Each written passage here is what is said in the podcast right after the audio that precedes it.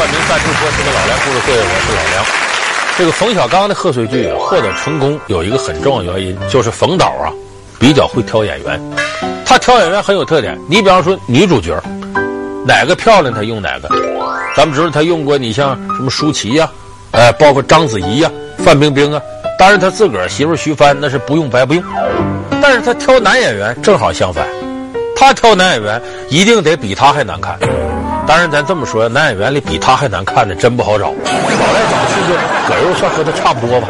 所以冯小刚这武大郎开店，他戏里头的这个男一号经常用葛优，一直到两千零七年的时候，他终于选男一号不用葛优了。不用葛优之后，这个戏还大火特火了。什么戏呢？就是《集结号》。冯导借助这个戏实现了转型，里边用张涵予演谷子地。有的人认识说，张涵予以前不就是冯小刚戏里跑龙套那个吗？他怎么这一步登天就演上了男一号了呢？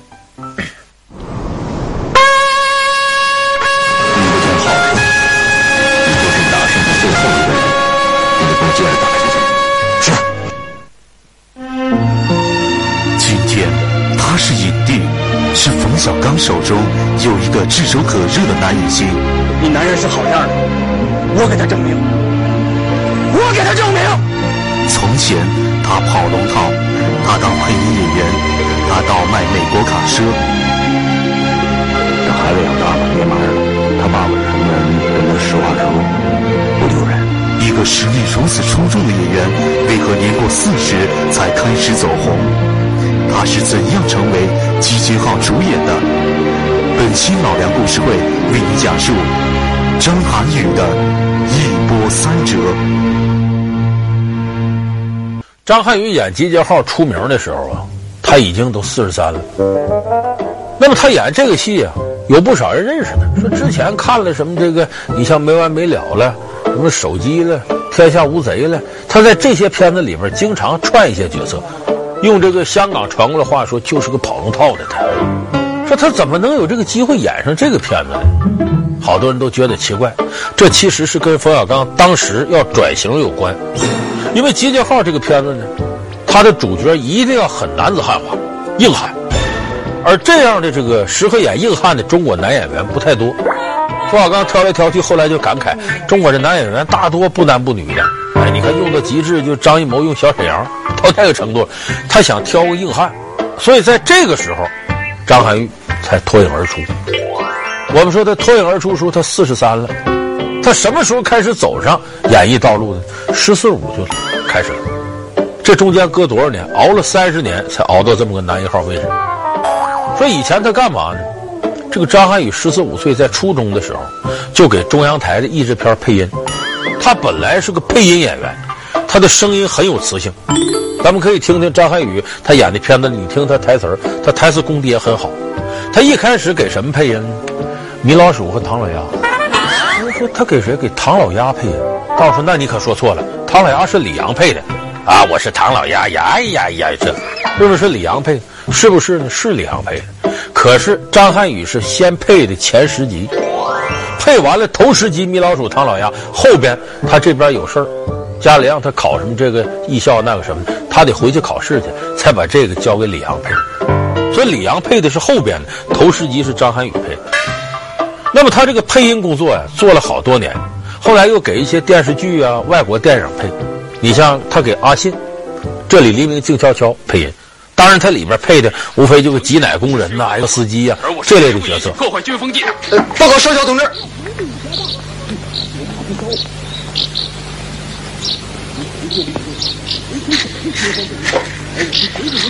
五天禁闭，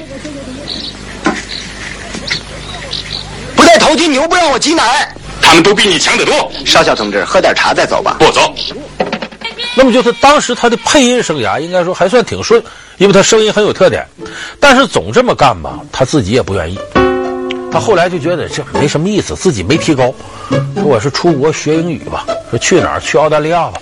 说到那儿先找份工作干，在那个环境下学英语很容易，哪想到一到澳大利亚看，这中国人比北京都多，中国人太多了，在，所以也没学着什么。后来琢磨，我干点啥，挣点钱吧。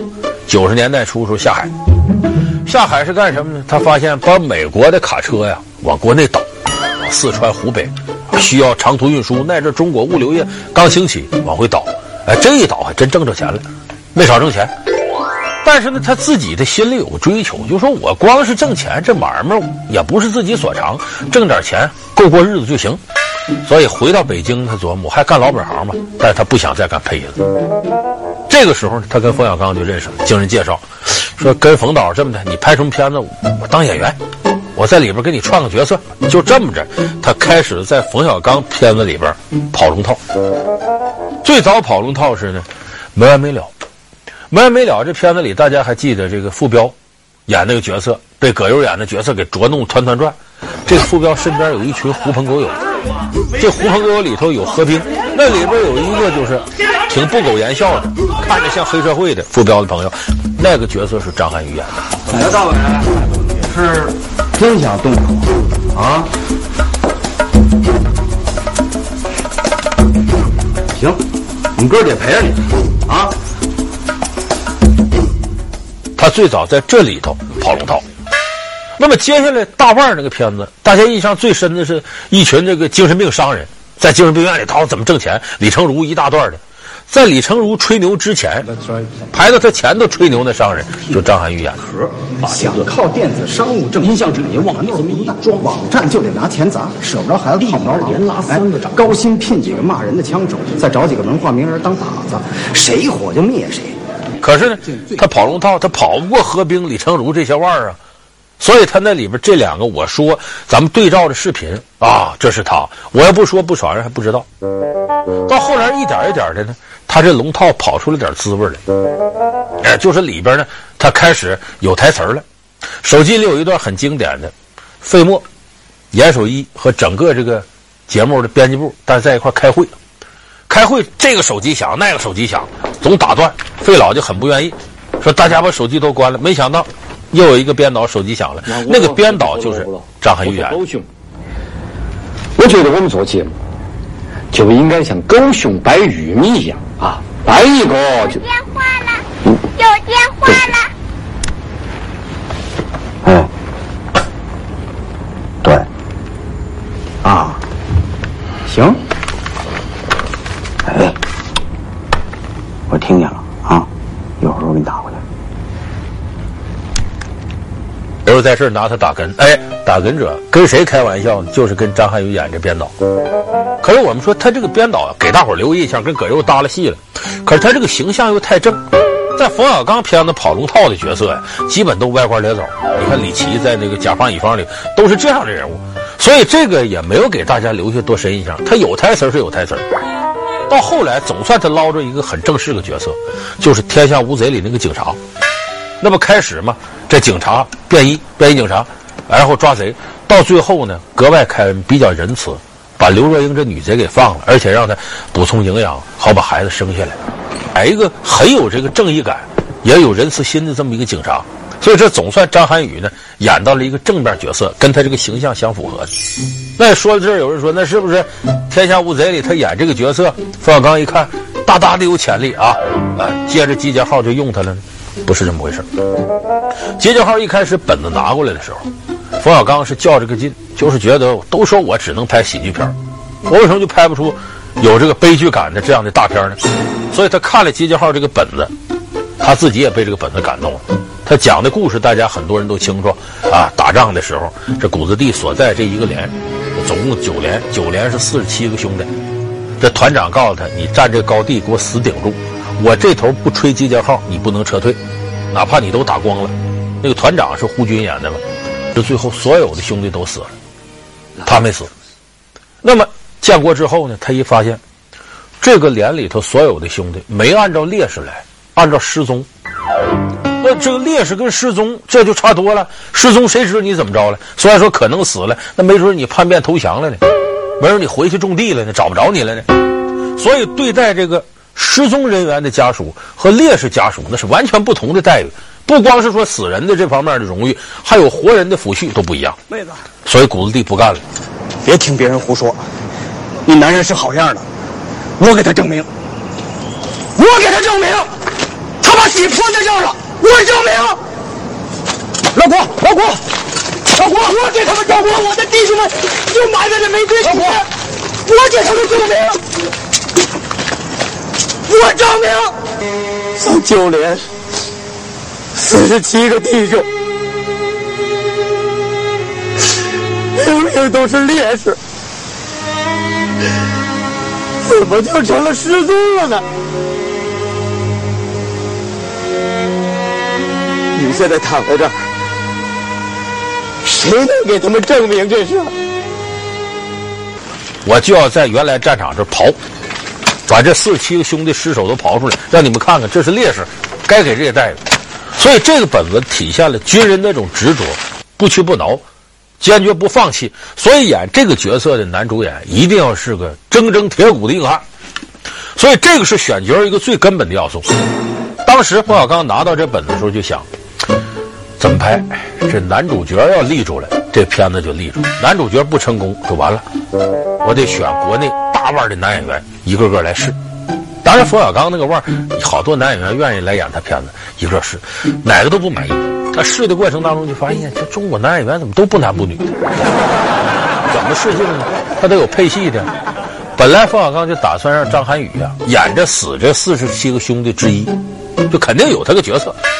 哎，这样张涵予呢，来一个试镜的，他就陪着试；来一个试镜就陪着试，试这谷子地角色，每个都试过一遍。这个张涵予就跟冯小刚说：“说冯导，我觉得这个角色我能演，我挺想演。”我靠：“这这这，一边去。”那意思是你这腕不够大，我这戏里得一流大腕。结果来了那么多，几十人都试完了。冯小刚一看，还真没有合适的。他在回头看的过程当中，每一遍，你看每一遍都张涵予陪着试戏，捎带着把张涵予这个角色感他也看了看。哎呀，还真行。冯小刚这时候也走投无路，说：“这么的，你试试，我让你试试。”哎呦，张涵予激动坏了。行，看本子，每看一遍这本子，张涵予就哭一回，就被这个角色所感动。完了，这人就跟进入疯魔状态。一见冯小刚，来来，冯导，我跟你说，我这么理解这个角色，一边说一边哭。冯小刚一看，行，这人要奔精神病去了，这角色就能演好。就这么着，张涵予就捞到了这个角色。你们在九曜场牵制了大批的敌军，如果按原计划让你们撤下来，整个部队可能有大麻烦，弄不好全都得让敌军咬死。刘团长。他没下达吹集结号的命令。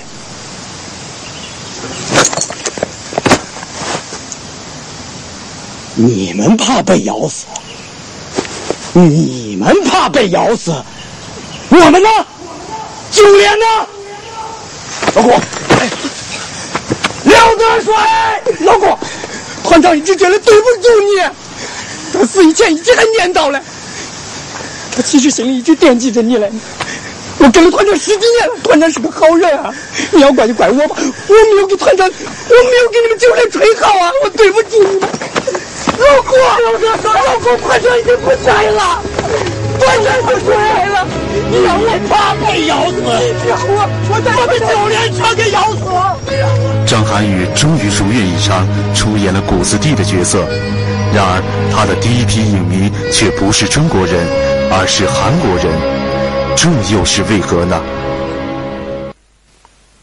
那么演完了之后呢？拍完了，由于要赶贺岁档，拍完了没在国内先放映，先带着这个片子呢参加这个釜山电影节，韩国一个电影节。同时去的还有姜文那个《太阳照常升起》，也都在那个电影节上展演了。结果这一展演，由于这个片子它有宣传，它的战争场面好多是在韩国拍的，用用韩国人拍战争那些经验。说他有这个宣传呢，很多韩国人到现场看，这一看口碑营销，哎，这片子好，大伙儿去吧。有时在露天放映的时候，天降大雨，好多韩国人打着伞在这看完，看完有流眼泪的，有什么都说这个好。一见着张涵予，古大哥，汉子，那一下子他在韩国就火了，还有有相当多的韩国一线的女影星，就整完容之后很漂亮那些女影星，都起过来商跟冯小刚商量，能不能让我们跟这张涵予合作。拍个片子，这是国际级巨星啊！他们哪知道？他以为这个张涵予是一线巨星，他不知道上一部片子他也跑龙套呢。因为那个时候韩国女演员看中国片子看的少，所以这么多人围着又合影了又什么的。张涵予哪见过这阵势？一看这些漂亮美眉啊，乐的。还是韩国美眉有眼光，国内不行。我在韩国早火了。张刚说：“你歇着吧，你呀回国内你得应对好这个心理落差。为什么呢？咱片子在国内还有俩月才能上映呢。你在这儿这么多人认识你火了，你回北京那俩月一个认识你都没有，你得做好心理准备，你得等俩月，熬住啊！就这么着，张涵予回到国内，等了俩月，上映了，票房口碑双丰收，一下子张涵予大火特火。”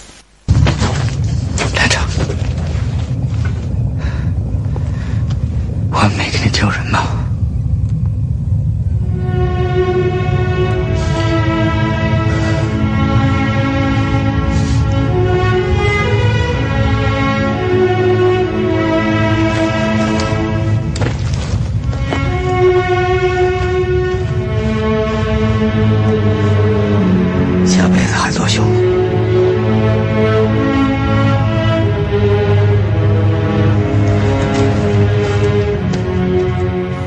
就说一个演员熬了这些年，十四五岁入行，四十三岁才火。你想这三十年，咱们前不久看那个电视连续剧《黎明之前》，里边我们演齐佩林那几个都三十多，大的有四十五六了，拍的电视剧都拿一页纸都能写满了。可是所有人说，你就差这一部戏，这些人就等等等等到这部戏才开始露头角。所以这个行不好干。可是这行有个特点，你真突破了以后。人家就变成上赶着你，你看张涵予演《集结号》演火了，接下来片约如潮来找，他也加盟了华谊兄弟。那么接下来大家知道张涵予接的角色都是硬汉类的角色，而一看这形象，演这范儿，哎，往往有些硬汉角色都让他演。他接下来接的就是高群书导演那个《风声》，《风声》里边他演伪军剿匪大队长吴志国。别老绷着脸。我态度不好，我来向你道歉。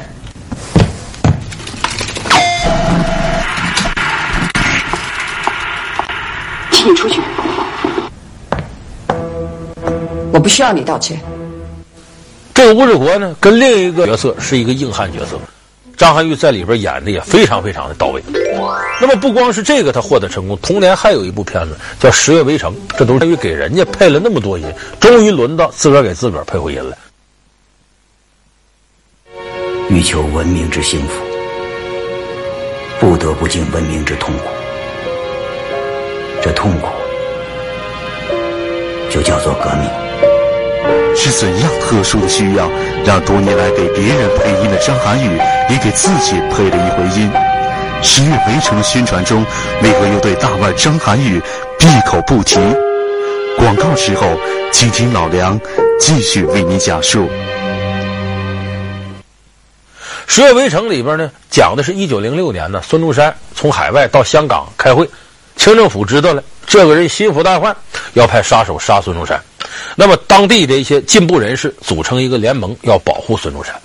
那么这里头，你既然跟孙中山有关，虽然这里孙中山不是第一主角啊，谁来演孙中山？事先炒作，严密封锁消息，一个重量级男演员啊，不告诉你是谁。结果人家不告诉，一般电影开始你总知道了吧？开始也不知道，都演了五分之四了。这孙中山露面，露面都是戴着礼帽，你看不清脸长啥样，要不就是一个背影，还没台词儿。只要一露孙中山，就急匆匆赶路。看五分之四的片，你不知道谁演的。到了要结尾的时候，大家才通过这个旁白，大家一听这声音熟啊。十年以前，瞿仁兄跟我再次讨论何为革命，当时我说。革命，就是为了四万万同胞人人有恒业，不提饥，不好寒。十年过去了，旁白也是张涵予自己给自个儿配音，所以张涵予给人家配了那么多音，终于轮到自个儿给自个儿配回音了。而到这个时候，他也是守得云开见月明，张涵予算是熬出头了。也说冯小刚把他带到跑龙套这行当，最终也给了他主角这么个机会。所以张涵予对外都得承认，冯小刚是他生命当中的贵人。一九九七年贺岁剧《甲方乙方》，我们记住了这样一句台词：“地主家也没有余粮啊。”二零零三年贺岁剧手机，我们记住了这样一段台词：“开会了吧？对，说话不方便吧？”啊，那我说你听，行。二零零四年贺岁剧《天下无贼》，我们记住了这样一句台词：我可以负责任的告诉你，黎叔很生气，后果很严重。葛优，这位贺岁片之王，陪我们度过了十几个岁末年初，也留下了许许多多经典的台词。他如今已经成为贺岁档不可缺少的演员。那么，葛优是怎样成为贺岁片之王的？他究竟有哪些过人之处呢？聆听老梁故事会将为你讲述贺岁片之王葛优。